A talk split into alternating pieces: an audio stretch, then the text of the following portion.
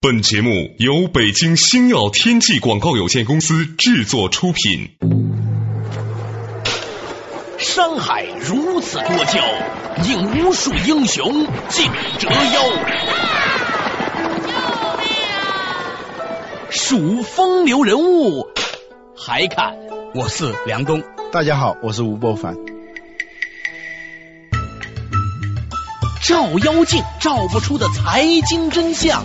翻斗云到不了的财富天地，一切尽在两个男人孕育五年。梁东吴伯凡帮你坐着打通经济生活任督二脉，东吴相对论，好戏马上开场。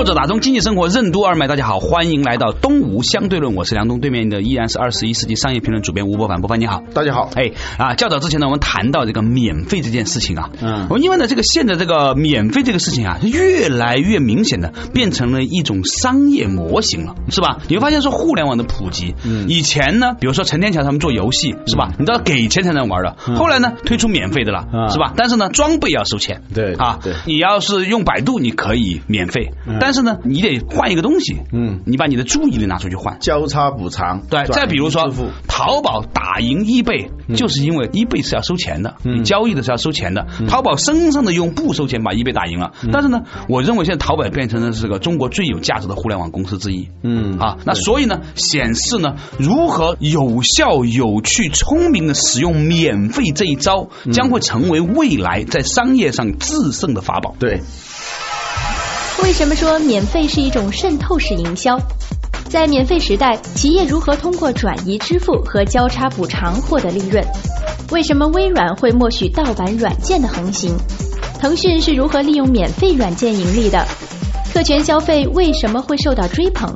欢迎收听《东吴相对论》，本期话题：免费的奥秘之下期。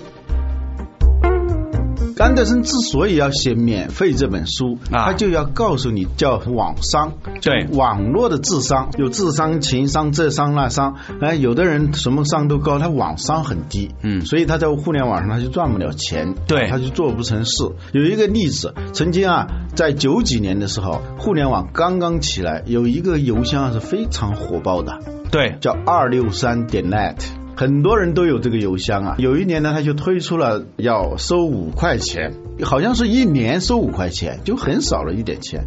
可是，一下子这个网站就黄了啊！主要是给五块钱太麻烦了吧？那个时候，要不你把五块钱交给他，这是很讨厌的事情。关键是什么？人们一个消费的习惯，生下来你呼吸是要交钱的话，他也会交钱啊，是吧？就像以后放屁也要交钱一样，碳排放量嘛，是吧？如果有一天规定了，那你肯定也要嘛，对不对？那说回来，去年有个教授已经上了欠扁网的一个教授提出来要收什么呼吸税嘛啊，因为你呼吸的确是碳排。排放嘛，哦，对，这呼吸也是有碳排放的，对。对，显然是不可能的，跟人们的那种消费习惯和支付习惯有背的，有背的，所以就搞不成，而且是法不责众啊，对，因为这个涉及的面太广了啊，你一旦是说你要收费，你违反了这个习俗的话，那你就完蛋，对吧？所以互联网上真正的网商高的人，智商高的人，第一，他懂得天下没有免费的午餐；第二呢，他更懂得这个午餐。不白吃，但我用别的方式可以收费，这就是转移支付和交叉补偿，对吧？很多公司都是这样做起来了。反过来，那些不懂得这一点的公司呢，不了了之了。对，据你看来哈，这样的一种所谓使用交叉补偿用的最好的模型是什么？在免费这本书里面，它是如何解释这样的情况的呢？实际上呢，免费的这种模式啊，并不是互联网才有的。嗯，很久以前人们就在用这个模式。嗯，我们讲商业。模式的时候，就经常会举一个例子，嗯，叫刀片模式，嗯，就极烈刀片是吧？对。他那个刀架呢，也不是说免费的了，嗯，但是很便宜，因为它收费不是靠这个刀架子，它是通过你不断的换那个刀片，对，收你的钱。美孚石油公司最早在中国给每家每户送一盏灯，那灯里头有油，你就用嘛，这个很好，比传统的那种照明的那些工具要好得多。可惜好景不长，油用完了，嗯，怎么办呢？你就去买油，灯是免费送给你的的。免费实际上是一种诱饵。有人呢把免费呢叫什么渗透式营销？所谓渗透，就跟你说这个诱饵是差不多的。对，诱饵它就是渗透你的方式嘛，是吧？对，要不然你怎么去吃那个钓钩去呢？是吧？对，对一条鱼来说是吧？对对，那一坨肉，呃，看起来就是免费的，但是呢，你为此却付出了昂贵的代价，把命都搭上。对，这当然我们平常的那种免费模式当中不让你把命搭上，但是呢，也能一直吊住你。它对你会形成一种 locking，就是锁定效应，对，成隐性依赖。曾经有一个观点呢，当年微软的这个软件哈，在中国哈，嗯，它很多时候是免费的盗版嘛，但是却正好是因为这样的一种铺天盖地的免费的盗版软件，反而令到这个 Windows 在中国的市场占有率变得非常高。当时比尔盖茨的原话是说：“中国人在偷我的产品，我让他们偷，大胆的偷，然后让他离不开我，我再开始收费。”对，实际上呢，当时在中国啊，确实有不少人在用这个盗版的这个产品，对，占便宜的是微软，对，而且倒霉的还有一家公司，就是金山。很多人呢，原来是用金山的 WPS 的，那个总得花钱啊。即使不花钱，它的性能还真没有 Office 好。但是呢，自从是微软的这种所谓的免费软件大量的涌进中国来以后，金山就一下子滑入了低谷。微软也不是要做慈善，是吧？它是一种出乎他自己意料的方式占有了市场。对，所以呢，举的另外一个例子就是游戏产业。嗯，最近呢，我留意到啊，这个游戏公司的这个市值大幅增长。嗯，甚至连腾讯以前我们所认为的一个类似于像一个移动运营商或者准移动运营商这样的，它是 QQ 嘛，是吧？那打电话只是文字上的打电话一样的一种公司呢，也在暴涨它的价值。原因就在于呢，游戏的收入在腾讯的整收入里面比例在增长。嗯，在以前的时候呢，其实海外很多人认为游戏不是一个可持续发展的一种商业，所以呢，资本市场对游戏的估值都是偏低的。嗯啊，一般的公司，比如说门户网站也好，或者搜索引擎网站也好。它的估值可以去到二十到三十倍的 PE，对游戏公司给的偏低的。但是最近出现了一个非常大的逆转，包括盛大，包括腾讯，它的股价都在大幅的上升，就是因为突然呢，可能全世界意识到中国人创造的用免费的游戏，然后呢，在不断的在里面加入各种的工具啊、道具啊这种方式，它会产生一个强大的吸引力和盈利能力。这其实也是一个交叉补偿。对，为什么这么说呢？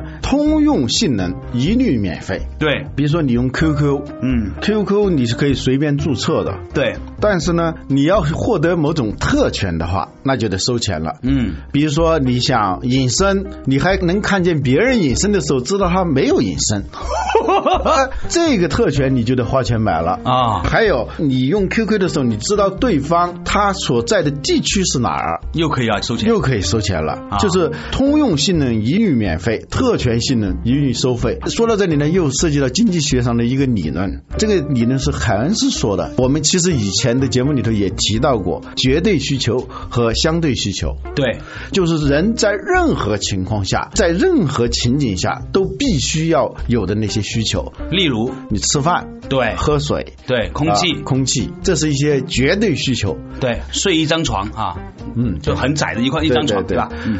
相对需求呢，就是这就是所谓的财富了。这些人在一个社会里头，对绝对需求的这种满足是不能称为财富的。就海拔高度和相对高度，对，如果都在一个青藏高原上头，是吧？虽然海拔很高。但是那个不算的，也算是平地。就算这个相对高度，嗯，这个山比这个山高一点，那它就是相对高度。凯恩斯说，现代社会不是为了满足这种绝对需求，而是满足相对需求，这就没有止境了。说到这个地方，我我插一旁边的话，我觉得今天你把这个话讲到这里的时候呢，我突然觉得它背后的某种的骗局性，嗯，对吧？就是如果你真的洞悉了这一切之后，你会发现，其实你的人生没有那么累的，嗯，是吧？而我们花了很。多的时间，嗯，去追求的都是你刚才说的，叫做相对财富。我要比我的邻居，比我的同事，比我的年金。男人的贫困很来自于年金嘛？年金就是说，一家有两个女儿，嫁了两个男人，都一起到这娘家的时候，两个男人他是互相比较的。对，在这个权利上，在各方面应该是平等的。对，越是在地位上平等的人，他是容易较劲的。对，是吧？培根说过一句话：没有人会嫉妒皇上。的这个位置，除非他的兄弟是吧？地位上基本平等的人会有这种较劲，也就是在相对财富上较劲的这样一种欲望。人实际上呢，所有的这种对财富的贪欲，恰恰是在跟那些社会认为是差不多的人之间那种财富的冷战和扩军备战的那样一种纠缠啊，对吧？嗯，所以呢，这个情况就是说，因为有了这种的相对的差异，所以呢，才带来了所谓的免费之上的另外收费的部分。你获得的绝对需求的满足，你是认为它是没有的，嗯，清零的，嗯，不是财富。对你举那个例子，说你从赛特出来，花了几千块钱吃了大餐，最后没有吃完，然后你打包觉得浪费了，出来要给那些乞丐，乞丐。给他们吃，他们不要，因为绝对需求已经满足了。对对对，他跟你要钱，对，他是要 cash，对，要疯掉了。对，他要满足他的相对的需求，他要在获得更高的位置。即使是当乞丐，我比你的钱多一点，那我就获得了一种财富感。这就是财富的规律，就在这里头。对，这个道理讲起来很抽象，实际上它是跟收费模式直接相关的。嗯，他对那些通用的、大家都能够拥有的那。就不要钱，什么要钱呢？就是你能高出别人，比别人牛一点的，能够高人一等的，这就要收费。所以那个 QQ 刚才说的那些功能，我比你牛啊，我比你有特权呐。我们曾经有一次讲到过奢侈品的那种特权的溢价嘛，是吧？为什么奢侈品卖那么贵？是由于它的有限准入，使得价格就是价值的一部分。对，因为价格可以屏蔽很多人，所以呢，他就获得了这样一个特权。现在的互联网上的这种收费模式，它用的其实也是所谓的免费，只是对在某些通用属性上它会免费，至于其他的，它一定会通过这种另外的收费会补偿回来。这里头就涉及到一个商业模式的问题。对你刚才讲这个啊，我突然有一个走神，这个走神是跟解决北京市的交通紧张关系有关的。这稍后回来之后呢，和大家探讨一下。嗯。电影院为什么不能只靠电影票赚钱？为什么说商品的价格取决于边际购买者？传统的商业模式如何应对免费的挑战？为什么报业会走向困境？什么是后信息时代？免费的《纽约时报》靠什么获得利润？欢迎继续收听《东吴相对论》免费的奥秘之下期。梁东吴不凡帮你坐着打通经济生活任督二脉，《东吴相对论》。这打通经济生活任督二脉，大家好，欢迎继续回来到东吴相对论对面的依然是二十一世纪商业评论主编吴伯凡，伯凡你好，大家好。哎，刚才呢我们聊到一个话题啊，就是讲的免费收费的时候呢，我突然想起前两天有个朋友跟我讲，要想解决北京市的这个交通拥挤问题啊，很简单。他说啊，你在二环和三环之间呢，再开个二点五环，嗯然后呢，每次上车呢就一百块钱，永远有一些人呢着急起来的时候啊，他愿意给一百块钱，你花一百块钱，你能够很快的去一个地方吗？对不对？收。一点五环差不多，那也行啊。就说远了，但是我觉得这个道理是什么呢？这个道理就是创造一种在所有的人都免费的情况之下的一种收费模型嘛，特权嘛。对啊，嗯，你注意到没有？游戏公司啊，过去的那投行啊是不看重他们的价值的。对，因为什么呢？他们是基于这样一个道理：你也做游戏，他也做游戏，最后呢就肯定会陷入价格战。对，但是他忽略了一个问题。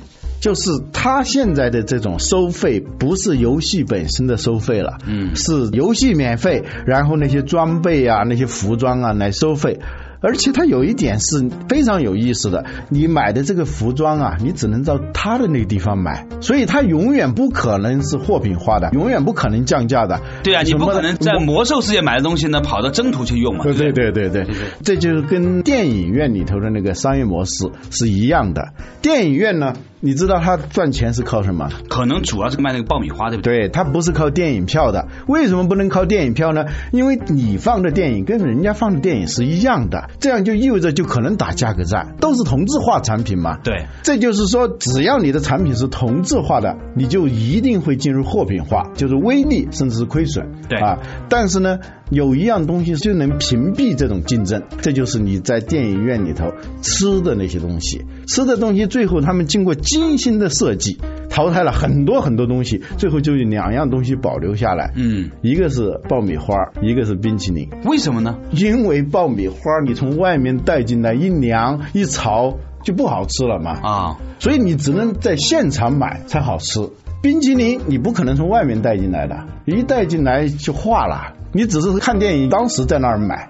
所以这两样东西是带不进来的，而且呢，渠道专属，它还不像煎饼果子吧，还要花很多，还要花很多的人来做，是吧？它比较快。你去跟你女朋友去谈恋爱，你去买煎饼果子看电影去，他俩鸡蛋。所以就这两样东西呢，看似好像很简单，这是精心设计的，是渠道专属。嗯，一旦渠道专属的话。那价格卖多少就他说了算。对，游戏公司呢，他通过卖时间的话，那就可以打价格战。但是，一旦是卖这些装备、卖这些服装的时候，各卖各的，不可能就产生竞争，所以它的利润是高额利润。对，这就是后来投行又重新看好他们的原因。事实上，你也看到像 QQ 这样的啊，它为什么股票一直蹭蹭蹭的往上涨？疯了，从三块钱现在涨到一百一十三块钱了。这个地方呢，我加一个括弧哈，我认为呢，这恰好某种程度上来说，也是中国人的创新精神的体现。比如说像 MSN，其实远不如 QQ 赚钱。嗯，以前有个 ICQ 嘛，现在你都不知道它去哪里了。但是模仿 ICQ，后来创造出一种新的模式的，就是腾讯。ICQ 是。几个以色列人啊发明的一种即时通信软件，对啊，那个时候是很先进的，那时候只有电子邮件。他发明这样一个软件的话，非常惹眼的，对，它就叫 ICQ，翻译出来就是我看见你了。他们的 logo 呢是一只企鹅啊。马化腾同志呢基本上模仿式创新，就搞了一个差不多的，你叫 ICQ，我叫 QQ，你是企鹅了，我往企鹅上加一个围脖，是吧？但是重点在。于先模仿后创新，嗯，技术上可以说是步别人的后尘，在商业模式上它创新了，对对，对吧？它发展出了很多那个收费的方式。我一直有这样一个看法，嗯，我认为如果微软要真正进入中国，它的 MS 要进入中国成为一个主流的话呢，嗯，或者微软在未来的这个全球的版图上，它只能靠透过和 QQ 的合作，它绕不过这一关的。因为什么？MSN 它提供的是一个通用属性。你不可能收费的，可替代的东西太多了。对，你应该是这样一种模式，就是免费，让越来越多人用，然后在很多人呢就产生特权，是吧？对。当然了，它还有一点呢，就是因为即时通信，你的社群、你的圈子已经在这上头，你的迁徙成本、切换成本会很高。对，说回来就讲的免费和收费的问题哈。嗯。就老吴呢，最近呢在为《免费》这本书做写中文版序的时候呢，就特别剖析了这样一个观念，就是说在互联网经济发展的今天，如何巧妙的运用免费这样的一种看似利好的诱饵啊，形成所谓的商业上的价值呢？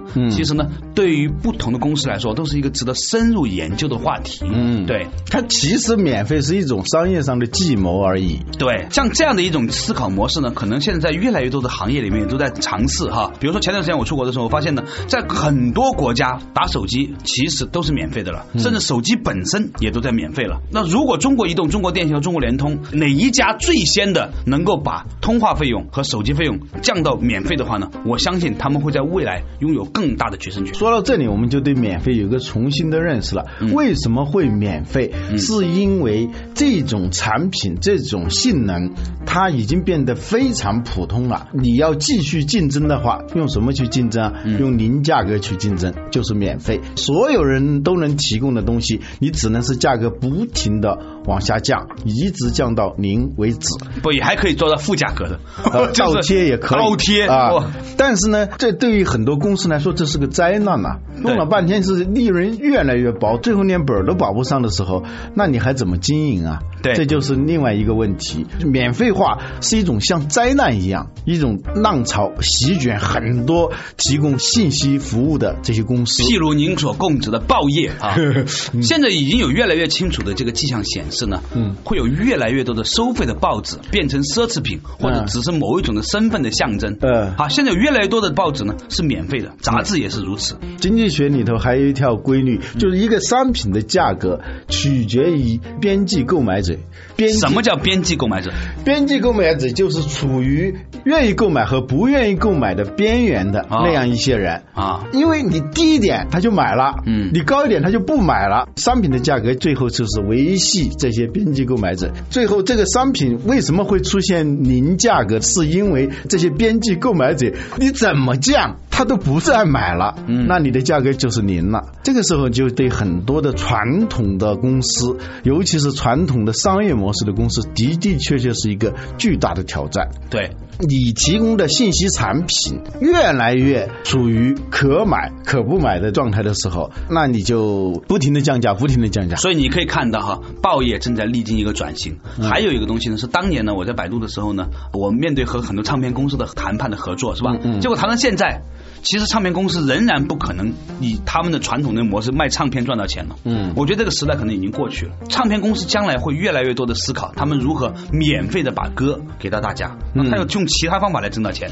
比如，如果你是一根筋的话，在原有的商业模式上想办法，什么压缩成本啊，又是什么，就用传统的方式，用一些很古老的方式做很古老的事，你一点前途都没有，只能是自掘坟墓。嗯，你必须要找到一种新的。商业模式，以你的目力所及，你觉得报业可以怎么又在免费之中生存？说到这里，我想起日本的松下幸之助有一个理论叫自来水哲学。自来水哲学什么意思呢？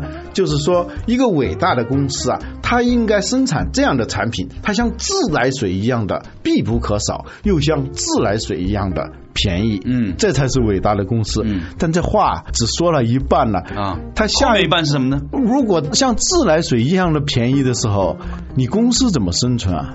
他其实没有太想清楚，他是一个有社会公益情怀的一个人嘛。他虽然是个商人，但是呢，他就觉得为大众提供最便宜的产品，这是他的骄傲。但是呢，你想一个家电最后越来越便宜的时候，自己都不存在了，你怎么会服务大众呢？这是现在很多公司都面临的一个问题。你的东西的的确确是越来越便宜，价廉物美，甚至便宜到一钱不值，就是免费，首当。其中的，在我看来，的的确确就是报业。嗯，因为最近呢，美国的第二大报业集团宣布破产，好几家报纸宣布不再出版纸质的报纸，只出版网络的报纸，但是还是解决不了问题。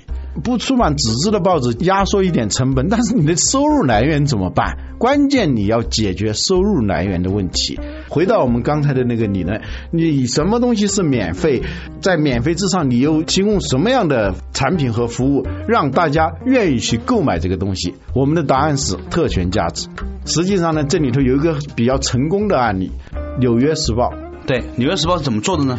《纽约时报》呢，它的报纸早就免费了。是吗？纽约时报是不用花钱买的吗？纽约时报的网站啊，你只要登录了以后，可以随便看任何一条新闻都可以。最新鲜的也有吗？当天的。而且他可以把电子邮件发给你，告诉你今天有什么重大的新闻，有兴趣的你就上去看，啊，都是免费的。那运营成本怎么维持呢？嗯哼，这就是他们过去没有想清楚，后来就想清楚了。他用了另外一种方式，什么方式？跟我们刚才说的这个免费的收费模式有关。嗯，他通过这种免费的信息服务。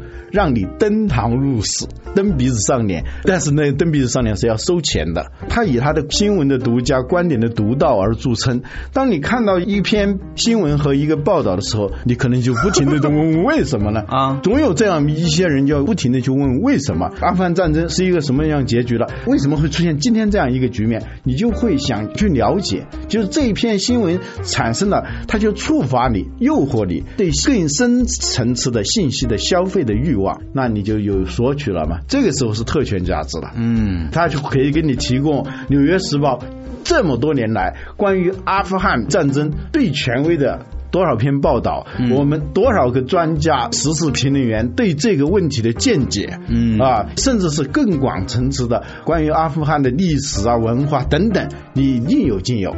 啊，他就通过这一点上让你登堂入室。为了达到这一点呢，他就收购了一家网站，这个网站叫 about.com。这个词啊很有意思，是关于点 com，是这么一个网站。尼格庞迪说有一句话，过去他到中国来讲的时候，很多人都忽略了。他说，信息技术的发达不是造就信息时代，而是造就后信息时代。因为信息技术越发达，信息就越多，甚至到泛滥的地步。信息不再稀缺的时候，什么东西是稀缺？关于信息的信息是稀缺的。这话幸好我以前看过，要不然还真被你绕晕了。